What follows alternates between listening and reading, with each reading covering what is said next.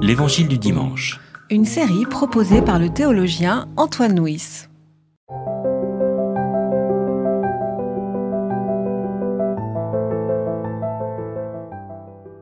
Vous avez entendu qu'il a été dit œil pour œil et dent pour dent.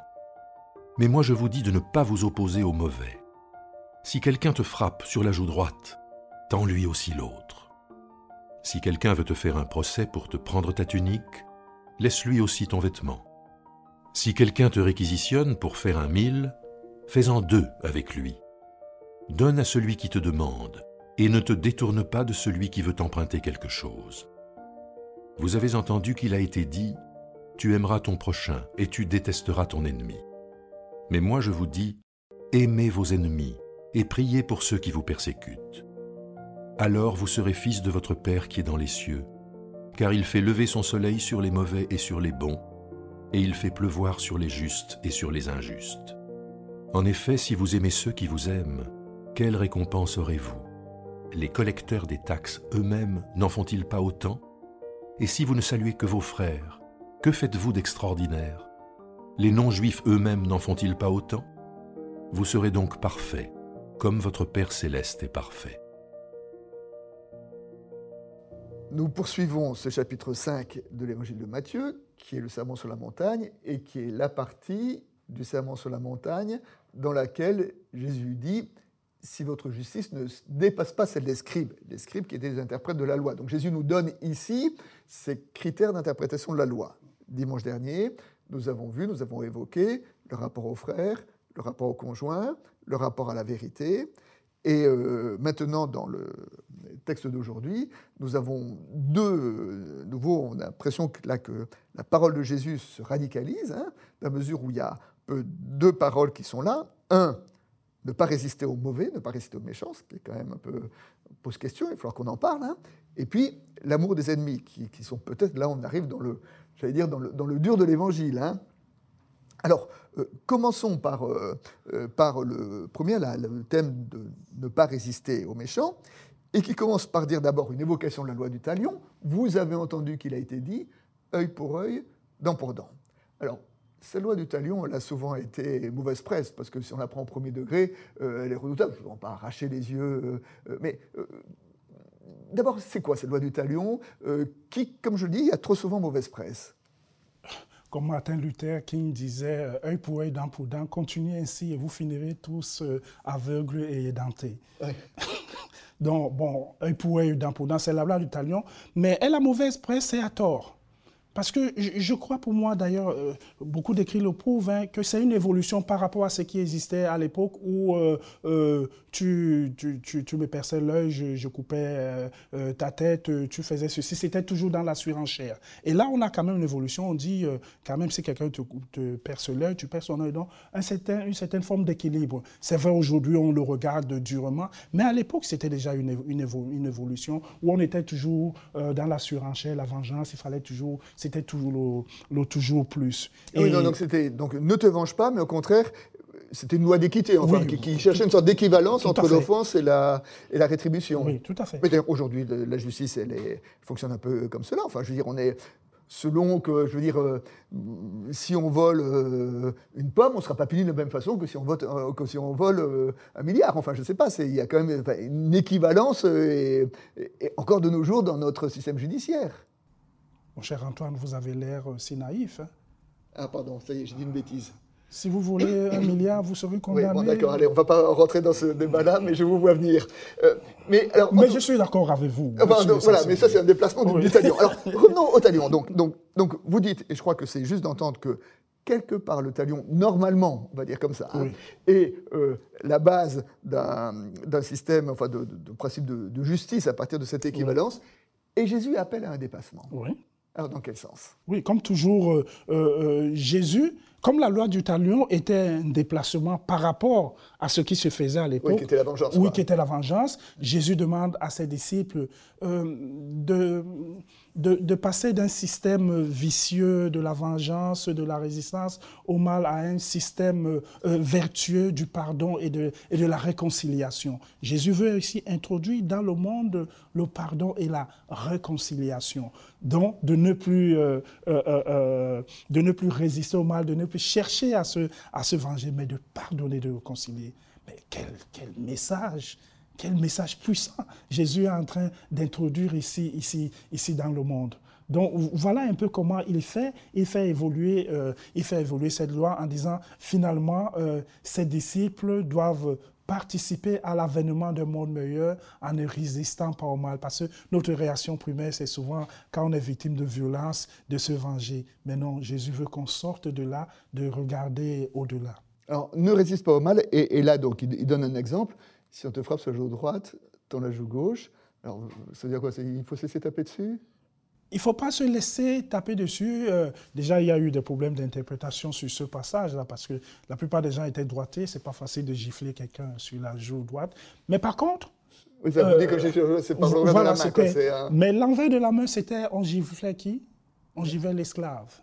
Donc c'était encore plus rabaissant de gifler quelqu'un du revers, du revers de la main. Vous voyez où Jésus demande à ses disciples de sortir de, ce, euh, euh, de cette infériorisation, de leur dire euh, finalement ne, ne résistez pas, mais en introduisant ce que je peux appeler cette vertu, cette haute vertu, Jésus euh, demande à ses disciples finalement de laisser passer le mal en, lui offrant, en ne lui offrant aucune résistance. Le mal va se dissoudre par lui-même, ça va s'arrêter par lui-même. De ne pas alimenter euh, ce cycle de vengeance, ce cycle vicieux qui se nourrit finalement de vengeance et contre-vengeance et ainsi de suite. Jésus demande finalement qu'on soit euh, des thermostats de la vie sociale, qu'on abaisse la tension sociale. D'accord, ok. Alors, moi, j'avais lu une interprétation que j'aimais bien en disant que quand on dit quand te frappe sur la joue droite, tant l'autre, que le mot important, c'est le mot autre. C'est-à-dire, essayer de trouver une autre réponse que la violence pour répondre à la violence. Essayer de, voilà, de, de faire en sorte de, de, ne pas arrêter la violence par la violence, mais par autre. Alors, autre, bon, alors, dans une lecture première, ça peut être euh, c'est taper dessus, mais, mais j'aime bien votre, euh, votre idée de, de, laisser de laisser passer la violence pour la laisser se dissoudre, enfin, je veux dire, pour la laisser parce qu'il parce qu'il n'y a pas de consistance. Enfin, oui, tout à fait. Euh, euh, mais, mais c'est redoutable quand même quand on non, entend tout ça. C'est pas redoutable parce que, oui, on ne va pas laisser passer euh, comme ça, mais Jésus, plus tard, il le dira, en entrant dans une vie de prière, en entrant dans une vie où finalement on va prier pour le frère, pour, pour l'adversaire, pour, pour l'autre. Et alors là, vous anticipez sur la suite du passage. Hein. vous, anticipez sur la suite du, passage où, effectivement, donc, et après cet appel à attendre la joute, mais évidemment c'est lié, hein, il y a, euh, bon, aimez vos ennemis. Alors, euh, aimez, vos ennemis, priez pour ceux qui vous persécutent. Alors prenons les deux termes, aimez vos ennemis. Mais d'abord, aimez vos ennemis, c'est pas une contradiction.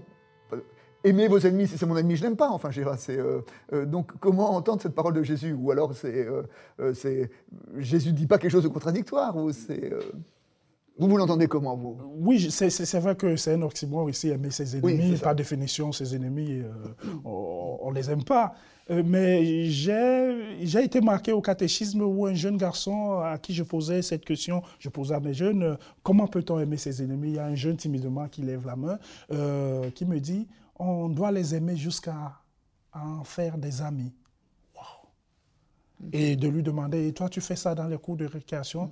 Et, de me dire oui, tous les matins, je, je partage un peu avec, euh, avec elle. Il a, cité, il, a, il a cité un nom. Vous voyez, euh, finalement, d'ailleurs, il y a une histoire, Thérèse Davila, avec une femme qu'elle n'aimait pas trop, une sœur qu'elle n'aimait pas trop, mais elle aimait tellement cette sœur que c'est plus tard à sa mort, dans ses écrits, que la sœur a demandé, il s'agit de qui? Et l'autre de lui répondre, c'était toi. Elle n'en revenait pas. Oui, on peut, euh, on peut transformer nos ennemis pas l'amour qu'on a pour. Eux.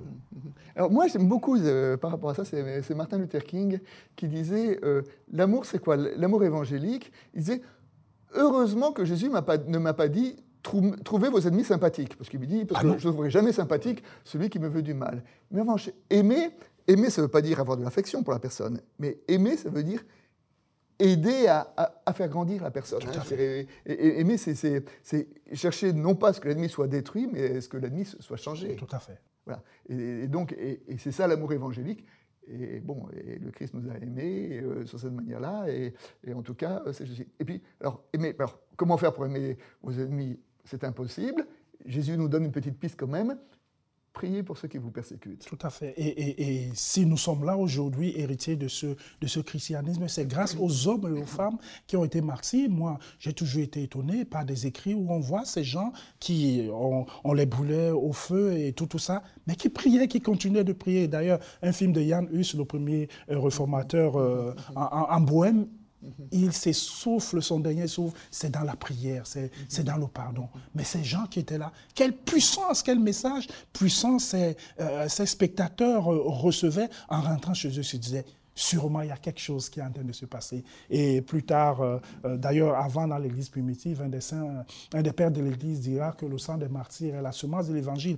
Parce que finalement, on voyait ces hommes et ces femmes qui ne cessaient de prier pour leurs oppresseurs, de prier pour leurs persécuteurs, de prier pour ceux qui en voulaient à leur vie. Et ça a été un message tellement très puissant. Quand on voit la situation du monde aujourd'hui, je crois que là, nous sommes au cœur. L'Église a une opportunité de parler d'amour dans ce monde qui est rempli de haine et de vengeance et de résistance. oui, parce que prier par son ennemi, je crois qu'une fois qu'on a prié pour quelqu'un, on ne peut plus le traiter n'importe comment. Enfin, je dirais, ça nous conduit aussi à changer le, regard que nous portons sur lui. Notre regard et l'atmosphère dans nos relations qui deviennent, euh, qui deviennent euh, apaisées. Et justement, je me rappelle euh, d'une paroissienne qui, parlait, qui avait une collègue, les relations ne s'étaient pas très bonnes, mais à chaque fois que la tension montait, elle partait aux toilettes, prier, et elle revenait apaisée, elle avait des paroles douces, gentilles envers elle. Et finalement, elles sont devenues amies. Waouh Donc euh, les toilettes, euh, quand vous êtes en colère, reculez-vous un petit peu, priez. prier, euh, prendre ce temps de travail sur soi-même et l'atmosphère se détend. Voilà. Et puis donc pour terminer, cette, ce, chapitre 5 de l'évangile de Matthieu se termine par un verset qui, si on le prend au sérieux, est quand même un peu redoutable. Soyez parfaits comme votre Père céleste est parfait. Alors on, on, est appelé à être comme Dieu? Non pas être comme Dieu, mais à être comme oui, il y a l'image de son fils qui est un exemple qui nous a été donné. on n'est pas, pas, Jésus quand même. On n'est pas... Jésus, mais euh, l'apôtre Paul dira aux Éphésiens, devenez imitateurs de Christ. Ah Jésus nous propose un cheminement. D'ailleurs, nous sommes ici à la fin de ce chapitre 5 où c'est un chemin évolutif que Jésus nous propose. Sûrement, nous allons échouer, mais le plus important avec le Christ, c'est d'essayer chaque jour, d'avancer, de continuer d'aimer, de continuer de pardonner, de continuer de se réconcilier, de continuer de s'aimer cette bonne parole. Et oui, ça ne va pas toujours reçu, mais au moins nous, nous aurons fait ce qui est de notre, de notre devoir. Ainsi, nous serons euh, parfaits peut-être pas comme Dieu, mais comme son Fils Jésus qui nous a montré qu'il est un exemple de perfection. Euh, je ne sais plus qui le disait, un père de l'Église sûrement euh, disait que Jésus nous a aimés jusqu'à en mourir. Oui, c'est ça. Oui. Et puis moi, quand même, là, je voudrais quand même euh, mettre ça en lien je veux dire, avec l'apôtre Paul qui dit le Christ est mort pour nous rendre devant Dieu parfait. C'est que si on est parfait aussi, c'est pas parce que toutes nos bonnes œuvres, mais c'est aussi par le Christ. Tout à fait. Et que ce qui nous est dit ici, euh, dans le Sermon sur la montagne, ça n'est pas faites cela pour devenir parfait, mais parce que par Christ vous êtes parfait devant Dieu, alors essayez de vivre un peu de la réconciliation, euh, du pardon et de l'amour de l'ennemi.